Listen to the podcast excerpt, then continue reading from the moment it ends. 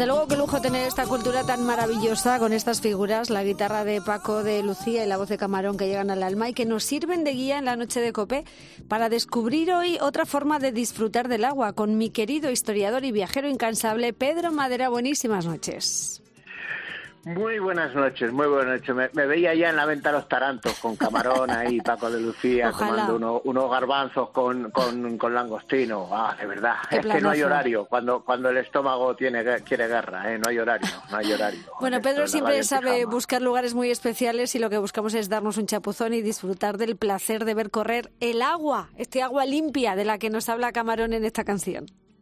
Oye, pues es verdad, porque qué listado tenemos de cascadas, de, de cataratas, pequeñas o grandes cataratas que tenemos en España, unas para bañarse, otras no, que hay un cierto riesgo, es cierto, pero que son espectáculos naturales tremendos. Y, os voy a recomendar algunas porque la verdad es que son sitios muy espectaculares.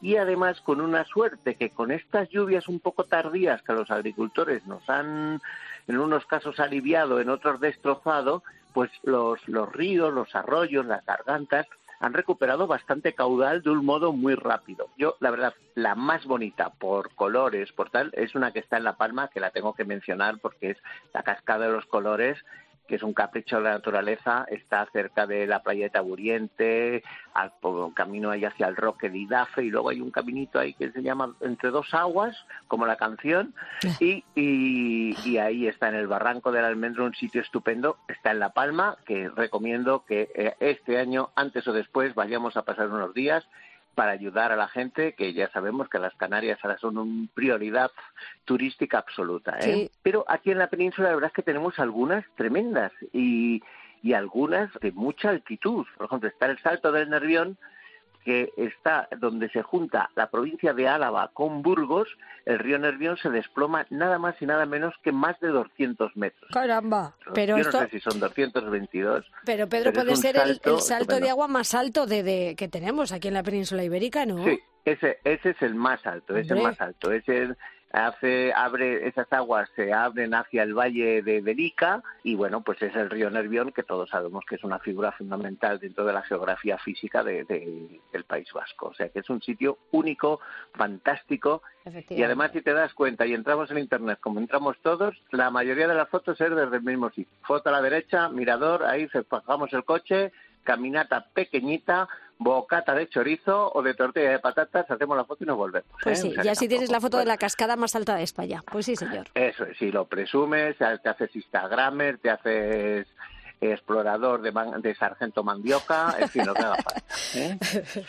Luego, una, una que he estado hace unos meses y me parece un sitio único, único no solo por la forma, la, la geología, sino porque es uno de los pocos sitios que de la cascada va directamente el agua al mar. El agua dulce acaba en el mar y eso está en La Coruña. Eh, se llama la cascada de Ézaro. ¿eh? Y está, estamos en el corazón de Costa da Morte, es el río Jayas. Eh, Qué bonita zona. Y además ahora en San Juan y en agosto se celebran las fiestas de la playa. Es maravilloso. El, agua, el viento ahí suele batir con mucha fuerza, pero es un lugar único. Además está recogido, es agradable, la foto es bonita lo tiene, lo tiene, lo tiene todo.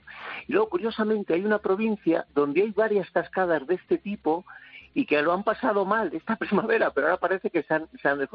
Una está la cascada de la Tobalina, realmente está en un pueblo que se llama Pedrosa de la Tobalina. Esto estamos en Burgos, ¿eh? en las Merindades. Pues ahí está el río Jerea, que este no caía ni en el examen de física, ese no caía ni en el listado de afluentes del Ebro, es un afluente del Ebro y es una maravilla. Es un sitio donde mucha gente se va a bañar, es la típica piscina que se recomienda siempre de agua dulce. Oye, y en el mismo Burgos tenemos otro pueblo, en Orbaneja del Castillo. Además, este es una cascada que a mí me gusta porque no es muy grande, pero es que está metida casi dentro, dentro del propio pueblo. Y entonces casi de la cascada cae en, casi entre las casas y es un sitio estupendo también. Eh, qué bonita. Bueno, yo estoy viendo fotos mientras tú me lo estás contando y es verdad que bonito. Sí, sí, sí, sí, Y es un sitio. Qué bonito. Oye, pues no lo conocía, es un descubrimiento, ¿eh? Orbaneja del Castillo. la verdad es que Burgo, de estos pueblos pequeños con nombres así como muy contundentes, eh, tiene varias. Y ya te digo, tanto la tobalina para bañarse como esta para la foto, que parece que la cascada cae sobre el pueblo, me parece espectacular. Qué bonito. Espectacular. No lo conocía yo, mira.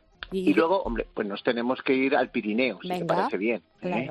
Y hay dos, una muy conocida y otra poco conocida. La conocida, pues en Ordesa, la cola de caballo de Ordesa. Este es un sitio que en, verano tiene tanta gente que la suelen hasta cerrar. Me extraña. Eh, pero desde el aparcamiento de la pradera de Ordesa, no, cierran, cierran el parking y cierran eso, pero se puede ir con autobús, o sea que cierran la parte más cercana para que la gente vaya en, o en transporte público o andando.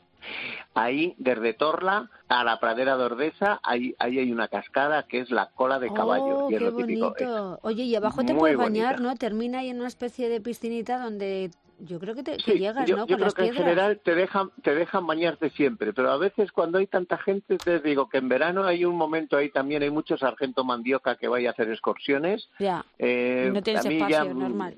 Me, agobia, me agobia mucho me parece muy mucho más eh, poqueta y más conocida y además muy espectacular porque tiene más de 30 metros, 35 metros de altura. Eh, en, una, en el Valle de Arán una cascada que se llama Saúl de Pix y siempre se ha puesto de nombre en catalán. Yo siempre la conozco cerca de Pont d'Arró. Eh, ahí hay un sitio que está cerca de la ermita de San Juan de Arró, eh, siguiendo el río y una pista asfaltada que suele estar cerrada al tráfico de coches, pero es una excursión, o sea, no es la, la, típica excusa para comernos el bocata a la derecha del pueblo, ahí tenemos este salto que me parece también un sitio único, espectacular. muy divertido, muy bonito, espectacular, y luego es que tiene 30 metros. Que te digo yo una cosa, que si tú no me hablas de esto, y esto no sé ni que existe, ¿eh? también te digo. Ya, ya, es que eh, eh, tengo esta suerte y esta desgracia. no, tenemos la suerte de que nos cuentes estas cosas. También te digo una cosa, en La Mancha, en mi tierra, ahí tenemos el nacimiento del río Mundo que es espectacular, ¿eh? Hombre, ha sido durante muchos años la foto de publicidad de Albacete. Vamos, y es que es un sitio tremendo. Ahí en primavera, cuando todo el, el camino hasta el nacimiento del río Mundo está verde, que lo llaman esto la pequeña Suiza, que me encanta el nombre, vamos, se ve mucho mejor en Albacete que en Suiza. ¿Dónde va, por parar? ¿dónde va a parar?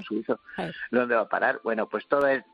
Todo es un sitio perfecto que ocupa el río Mundo, que ocupa parte de la Sierra del Seguro, parte de la Sierra de Alcaraz, parte del campo de Montiel, eh, la cascada de los calares del río Mundo, o el nacimiento del río Mundo, me parece un sitio estupendo. Está muy bien cuidado, va mucha gente también, hay que tenerlo en cuenta, pero merece la pena visitarlo con niños, es una excursión estupenda. Y esto siempre ha sido, al menos antes, una excursión de colegio, ¿verdad? Entre semanas. Venga, vamos al nacimiento del mundo. sí, sí, sí, la verdad, es que es de los sitios, y, y además es de esta parte Albacete, que a mí es una provincia que me encanta para viajar y para hacer turismo, yo reconozco que cuando estábamos en pandemia tuve que trabajar en esa zona y gracias a eso creo que mi salud mental mejoró bastante, sin, dentro de lo que cabe, ¿eh? tampoco hay que pedir, sí, era fácil que mejorara, pero es una provincia tranquila, vacía, perfecta, incluso en el mes de julio, agosto, en la zona de la sierra hace frío. Tiene sitios muy bonitos, tiene pueblos muy bonitos y es un sitio por descubrir, ¿eh? A quien no lo conozca. Sí, sí, sí. y además no, no, al que no lo conozca, muy recomendable ir. Este, este, ahora que tenemos las vacaciones muy fracturadas,